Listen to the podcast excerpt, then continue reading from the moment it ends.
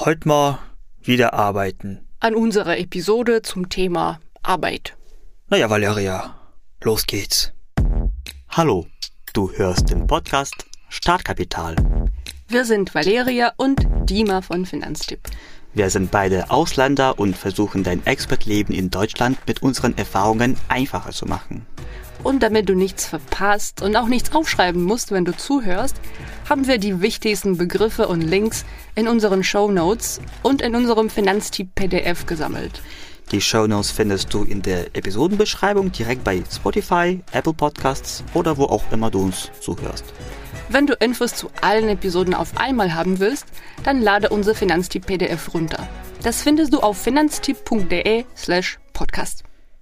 In der vorigen Episode haben wir über die Anerkennung ausländischer Abschlüsse, darüber, wo man nach einem Job suchen kann, über Motivationsschreiben und über befristete und unbefristete Arbeitsverträge gesprochen. In dieser Folge sprechen wir über die Verträge weiter. Achte unbedingt auf die genaue Tätigkeitsbeschreibung in deinem Vertrag. Du möchtest doch nicht Aufgaben bekommen, die du nicht willst. Am besten vergleiche deinen Arbeitsvertrag mit unserem Finanztipp Vertragsmuster. Der Link ist wie immer im PDF. Lies genau, was dir an Urlaubstagen zusteht. Bei einer 5-Tage-Woche hast du übrigens mindestens 20 Urlaubstage pro Jahr.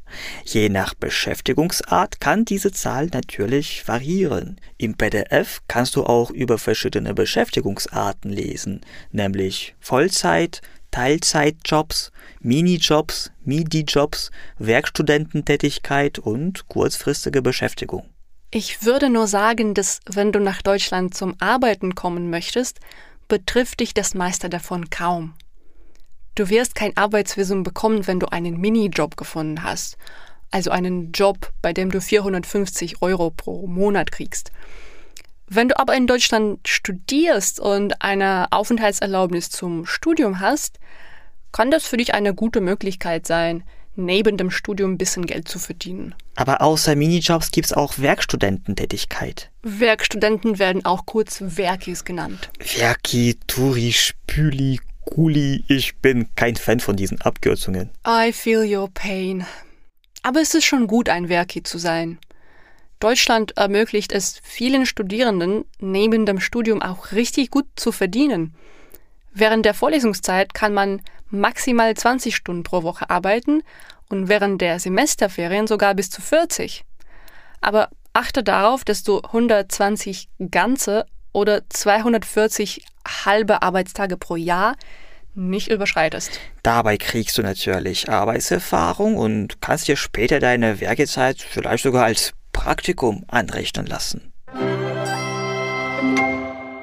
Lies übrigens ganz aufmerksam, was in deiner Aufenthaltserlaubnis steht. Es mag sein, dass dir bestimmte Beschäftigungsarten verboten sind. So haben die meisten ausländischen Studierenden in ihren Aufenthaltserlaubnissen den Satz Selbstständige Erwerbstätigkeit nicht gestattet. Genau, das heißt, sie können, während sie studieren, keine Firma gründen und auch nicht als Freelancer arbeiten. Na gut, Werke oder auch ganz normaler Arbeitnehmer. Was macht man, wenn es nicht so gut läuft und man kündigen möchte? Achte auf die Kündigungsfrist. Während der Probezeit, also in den ersten sechs Monaten, ist sie normalerweise zwei Wochen. Und dein Arbeitgeber kann dich ohne Begründung kündigen. Nach der Probezeit gilt die gesetzliche Kündigungsfrist. Vier Wochen solange es in deinem Vertrag nicht anders vereinbart ist. Aber Vorsicht, die gesetzliche Kündigungsfrist heißt nicht, dass, wenn du zum Beispiel am 2. Januar kündigst, du dann 28 Tage später, also am 30. Januar, schon frei bist. Eine Kündigung ist nur zum Ende des Monats oder zum 15. Tag des Monats möglich. Das heißt, wenn du am Dienstag, den 15. Februar, deinen letzten Arbeitstag bei einer Firma haben möchtest, musst du spätestens am Dienstag, den 18. Januar, deine Kündigung schriftlich einreichen. Ja, es ist ziemlich schwer, das Ganze nur rein akustisch zu verstehen. Du kannst dir das natürlich nochmal anhören und dabei auf den Kalender schauen. So geht es vielleicht einfacher. Du kannst übrigens auch unseren Finanztipp Musterbrief für dein Kündigungsschreiben verwenden. Und was passiert, wenn du nicht selbst kündigst, sondern dir gekündigt wird? Es gibt leider keine universelle Antwort für alle. Das hängt sehr stark von deiner konkreten Aufenthaltserlaubnis ab und davon, was im Zusatzblatt dazu geschrieben steht. Kriegt man, nachdem man die Firma verlässt, irgendeine Bescheinigung? Auf jeden Fall. Du kriegst ein Arbeitszeugnis. Es gibt ein einfaches und ein qualifiziertes Arbeitszeugnis. Du brauchst meistens das zweite. Da sind deine Aufgaben beim Unternehmen beschrieben und es gibt eine Bewertung deiner Leistungen. In diesen Zeugnissen verwendet man dieselben Formulierungen, die alle auf den ersten Blick ziemlich positiv klingen. Aber ein Wort zu viel oder zu wenig kann schon einen großen Unterschied ausmachen. Zum Beispiel, er oder sie erfüllte seine Aufgaben stets zur vollsten Zufriedenheit. Das bedeutet, dass dein Arbeitgeber mit dir wirklich sehr zufrieden war und das hilft dir natürlich auch weiter bei der Arbeitssuche, denn die anderen Arbeitgeber achten darauf. Wenn da aber statt stets zur vollsten Zufriedenheit einfach nur zu vollen Zufriedenheit steht, heißt das, dass dein Arbeitgeber dich kaum ertragen konnte. Wenn du nicht sicher bist, ob du ein gutes oder ein schlechtes Arbeitszeugnis bekommen hast, tippe einfach bei Google ein Finanztipp Arbeitszeugnis. Da werden die Bewertungen entschlüsselt. Wenn du denkst, dass du ungerecht ein schlechtes Zeugnis bekommen hast, lohnt es sich, dich nochmal mit deinem Chef oder mit den HR in die Verbindung zu setzen, um die Sache zu klären. Na gut, genug von dieser Bürokratie. Was ist besonders am deutschen Arbeitsalltag? Was ist da typisch deutsch? Ich denke, da stimmen manche Stereotype sowie Pünktlichkeit, Effizienz, Transparenz und andere Ends. Ich habe schon nicht pünktliche Deutsche erlebt. Aber das ist eher eine Seltenheit. Was mich überrascht hat, sind flexible Arbeitszeiten bei quasi allen Firmen, wo ich gearbeitet habe. So ist es nicht überall in Deutschland, aber das ist meine eigene Statistik. Das heißt, du kannst etwa zwischen 7 und 11 Uhr morgens anfangen und dementsprechend früher gehen oder länger bleiben. 7 Uhr? Morgenstunde hat Gold im Munde. Aber ja, erfahrungsgemäß beginnen viele recht früh. Das sind aber meistens Mitarbeiter mit kleinen Kindern, die sie um 16 oder 16.30 von der Schule oder vom Kindergarten abholen müssen. Ich höre von manchen Freunden, dass sie Deutsche etwas kalt finden. So nach der Art, man kriegt nie ein positives Feedback, man wird nicht gelobt. Aus meiner Erfahrung würde ich nicht sagen, dass das stimmt. Deutsche Kollegen können auch ziemlich direkt sein und ich denke, für manche Kulturen kann sich das fast wie eine Beleidigung anfühlen. Es gibt in der Theorie der interkulturellen Kommunikation zwei Begriffe, explizite und implizite Kulturen. Zu den letzteren zählen oft orientalische Länder. Da ist eher nicht der Inhalt der Aussage wichtig, sondern ihre Form, wie etwas gesagt wurde, was war der Kontext, wie stehen die Sprechenden zueinander, wortwörtlich und auch metaphorisch, Körpersprache und so weiter. Ein klares Nein kann als Mangel an Respekt interpretiert werden. Deshalb versucht man dieses Nein möglichst zu vermeiden, auch wenn man eigentlich das Angebot nicht annehmen oder die Bitte nicht erfüllen möchte.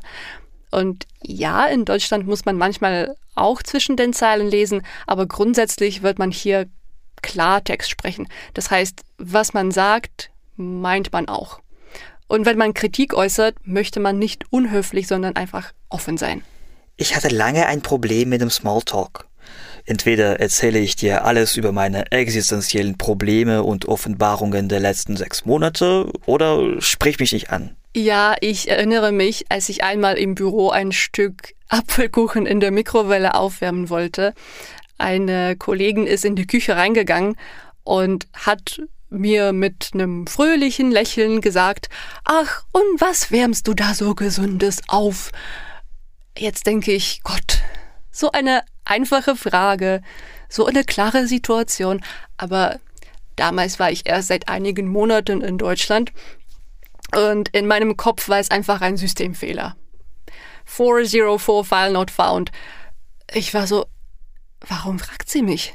Sie sieht doch ganz gut, was das ist. Ich habe das schon rausgenommen aus der Mikrowelle. Sie, sie hatte vielleicht Besseres über mich gedacht. Möchte sie damit hindeuten, dass ein Stück Kuchen gar nicht gesund sein kann? Naja, ich habe schon, ich habe schon seit einigen Wochen keinen Sport gemacht. Oder sieht mein Apfelkuchen nicht appetitlich aus? Hätte ich jetzt vielleicht gar keine Pause machen müssen. Ich hatte ja vor zwei Stunden schon eine Mittagspause gemacht.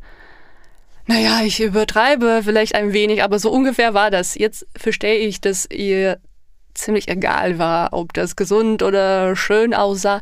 Sie wollte nur höflich sein. Weißt du was? Was? Wir reden schon unfassbar lange. Wollen wir langsam Schluss machen? Ja, und ein Apfelkuchen ist ein perfekter Schluss, finde ich. Und jetzt eine kurze Zusammenfassung. Lies immer genau, was in deinem Arbeitsvertrag steht. Dein Gehalt, deine Aufgaben, dein Urlaubsanspruch und Kündigungsfrist. In unserem PDF kannst du über verschiedene Beschäftigungsarten in Deutschland nachlesen. Wenn du eine Aufenthaltserlaubnis brauchst, um in Deutschland zu arbeiten, lies außerdem sehr genau, was darauf und auch im Zusatzblatt zu deiner Aufenthaltserlaubnis steht. Alle Kulturen sind unterschiedlich. Es kann dauern, bis du dich im deutschen Arbeitsalltag zurechtfindest, aber es ist okay. Hoffentlich konnten wir dir bei diesem echt schwierigen Thema etwas helfen. Wie immer freuen wir uns über dein Feedback, zum Beispiel per Mail an podcast.finanztipp.de und eine gute Bewertung bei Spotify, Apple Podcasts oder anderen Plattformen. Auf Wiederhören in anderen Episoden.